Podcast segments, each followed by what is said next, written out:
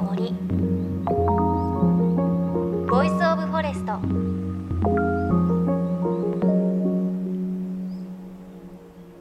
おはようございます。高橋真理恵です。梅雨入りをして毎日ジメジメしたり暑いなという日ね続いていますが皆さん食欲は大丈夫ですか？私は全く問題ないんですが、夏になるとね、食べたくなるものといえば、そうめんですよね。皆さんそうめん、ね、どんなこう、タレとかで食べてますか？それぞれの家庭でいろいろね、あるかなと思うんですが、我が家は、あの、まあ、おそうめん普通に茹でて、お皿に盛って、上からタレをかけちゃって、その上に薬味をいろいろ乗っけています。まあ、ありがちですが、しそ、みょうが、長ネギ、オクラ、納豆、この5つぐらいを乗せるんですけれど、そのうち納豆以外、しそみょうがオクラ、長ネギ、これは全部お家の庭で育てて取れたものです。あの、母たちが一生懸命育てているんですが、あとね、納豆だけ自分のお家でできれば、なんかちょっと自給自足感が出るなと思って、ちょっと納豆って家で作れるのかやってみたいなと思ってるんですけど、やってる方とかいらっしゃいます？水戸の方って納豆家で作ったり、そんなことはないですかね？されてますかね？なんか、このそうめんの食べ方、このつゆ、この薬味入れると美味しいよなんてあったら教えていただければ番組でね、皆さんと暑い夏を乗り切るためにこう、情報を分け合えたらというふうに思います。さあ、JFN38 曲を結んでお送りします。命の森 Voice of Forest。まだまだ思いっきり羽を伸ばしにくい日常はね、続いていますが、それでもちょっとずつ遠出ができるようになってきているような感じもします。そんな中、今朝はまだ出かけにくいなと思っている方に、ラジオを聴きながら瀬戸内海の島の空気とオリーブのお話をお届けしたいと思います。お話を伺うのは、瀬戸内海小豆島の山田オリーブ園。リモートでインタビューをしたいと思います。JFN38 曲をネットしてお送りします。命の森 Voice of Forest。今日も最後までお付き合いください。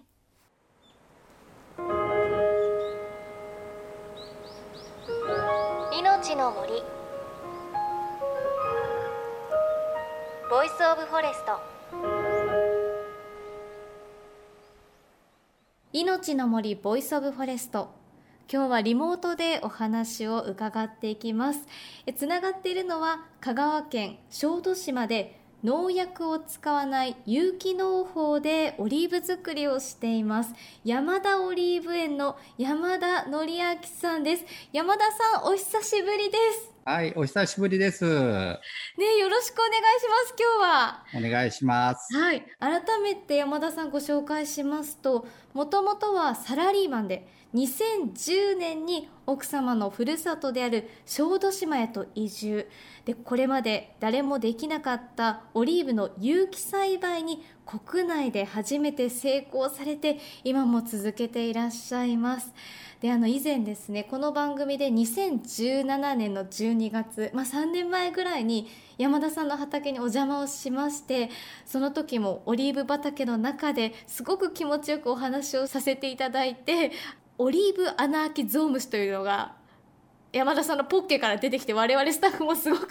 驚いたのを覚えているんですが今小豆島の気候というかあもうちょっとジメジメしたりしてますか？そうですねあの1週間前ぐらいから梅雨入りしてえっとだいぶ湿気も上がってきて気温も上がってきたのでゾウムシもだんだんたくさん出てくるようになりましたね。収穫は確かあの秋頃とおっしゃっていたので今そのオリーブ畑のオリーブたちはどういった状態なんですか？えっと、5月の末ぐらいに花が咲いて、えっと、それがちょうど今、結実というか、受粉が終わって、小さな緑の実がついた状態です。へえ、いや、恋しいな小豆島なんて思いますけれども、あの、今回ですね、山田さんの初の著書、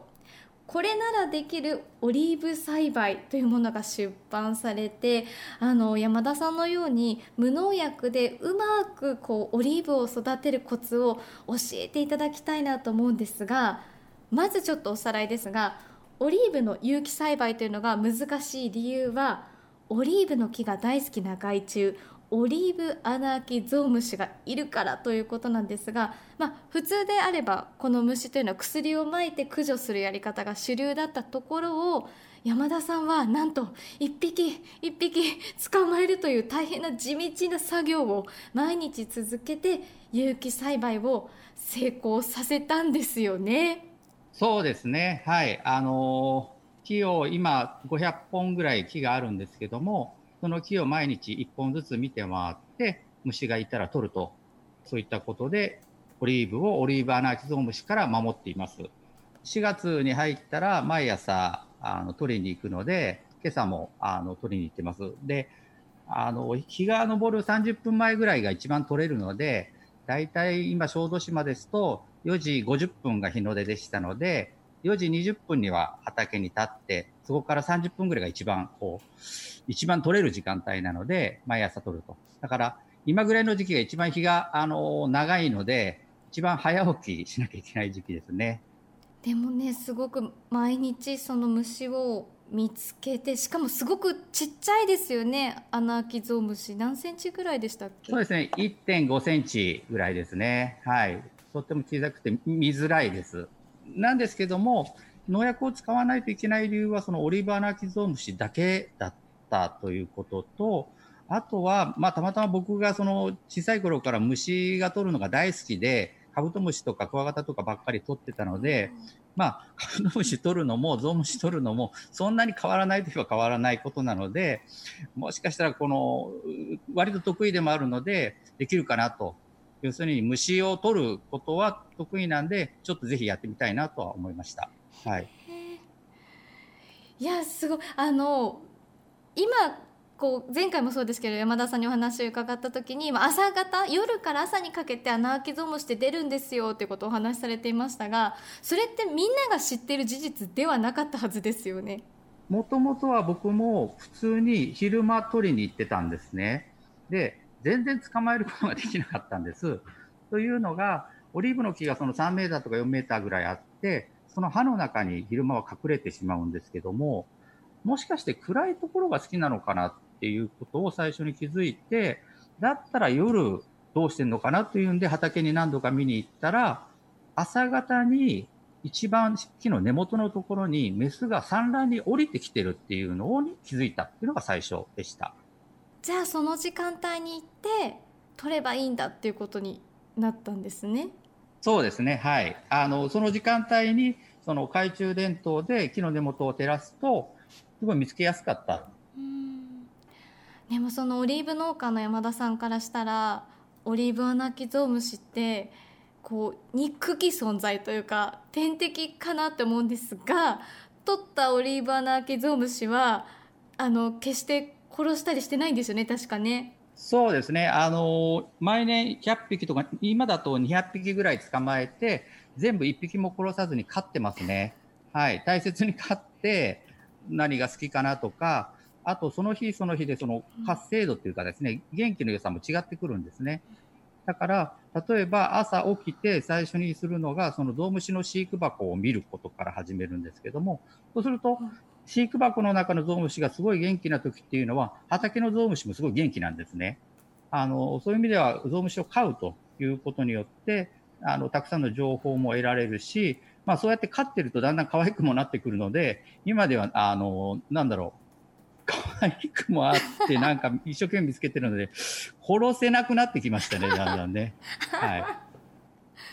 なんか音とかするんですよね。すごい、例えば今からですと熱帯夜みたいな日が始まるんですけども、そうするとですね、どんどんこう飛んでどっか行こうとするんですね。ただ箱の中なので飛べずに蓋に当たって落ちるんですけども、それが雨だれみたいにコツコツコツコツコツコツコツって夜音がするんです。そうすると、ゾウムシはどんどんどんどん遠くに遠くに飛びたくなってるのが寝ながらもわかるんで、あ、あの、朝はこれ今日は特に早く起きなきゃとかっていうこともわかりますね。ゾウムシと一緒に暮らしてるとゾウムシのことがどんどん分かってくるっていうことだと思うんですけれども。すごいですよねだから敵を知るところから始まってもう今や愛情に変わってるのかなっていう 感じがしますがあの毎日そうなんですか寝食を共にしている中であの前回もいろいろこんなことが分かったっておっしゃってましたが最近新たに分かったオリーブアナアキゾウムシの生態とかありますか？あのこれちょっと去年に気づいたんですけどもゾウムシが一度木に来るとそのゾウムシ取ってもその後ですねまた違うゾウムシが来たりするっていうことにだんだん気づいたんですね。でこれなんだろうって思っていろいろこう調べたりしてるうちにフェロモンが出てるんじゃないかと。で、このフェロモンっていうのにもいろいろあるんですけども、ゾウムシが出しているフェロモンというのが、あの、性フェロモンではなくって、集合フェロモンというフェロモンらしいということが、ここ最近分かってきました。で、集合フェロモンっていうのは、あの、いわゆる性フェロモンは例えばメスがオスを呼ぶフェロモンなんですけども、集合フェロモンっていうのは、メスオス関係なくって、一匹いれば、オスメス関係なく他のものも寄ってくると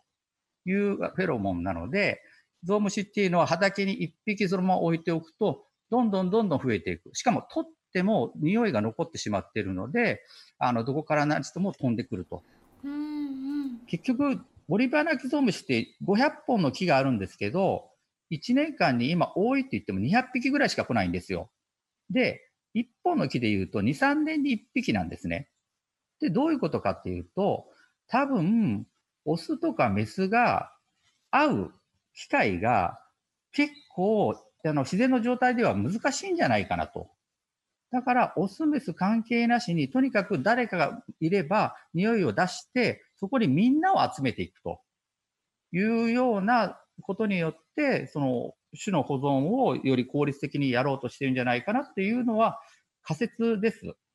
だから、たくさんいて動きが活発なものっていうのは、蝶とかトンボっていうのは、そんなもの出さなくてもすぐ会えちゃうんですけど、ゾウムシってあまり動かないし、数も少ないんで、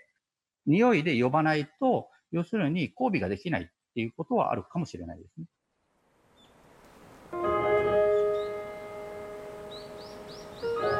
命の森 Voice of Forest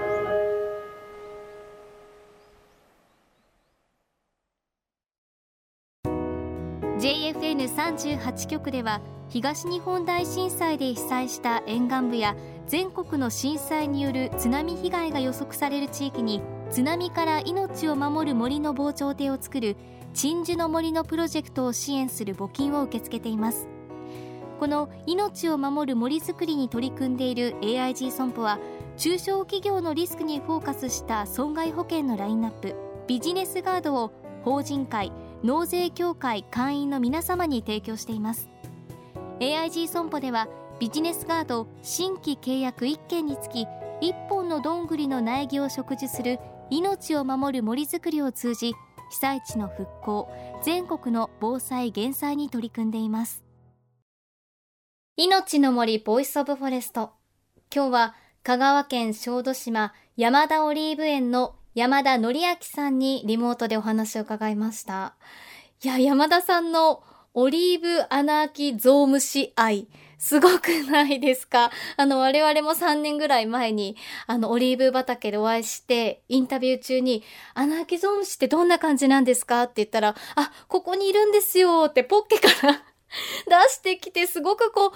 なんだろう、めでてる感じで愛情たっぷりで紹介された時にすっごくびっくりしたのをね、思い出しましたが、あの、本にも書いてありますが、アナーキゾウムシも自分もオリーブが好きな仲間、同志みたいな感じですということをね、書いてらっしゃって、まあそういった目でじっくり観察をしているから、まあ、お話にあった集団フェロモンがあるんじゃないかとか、夜明け前に見つければいいんじゃないかということを発見されて、有機栽培というのが実現できてるんだなという感じがします。山田さんのね、オリーブオイルすっごく美味しいんですよ、濃厚で。でもね、去年栽培した分はね、もうね、売り切れてしまったそうです。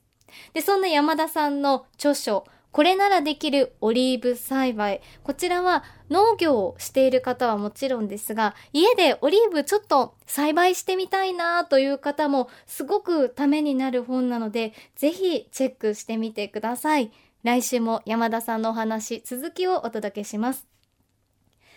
命の森ボイスオブフォレスト。お相手は高橋まりえでした。この番組は AIG 損保の協力でお送りしました。の森。ボイスオブフォレスト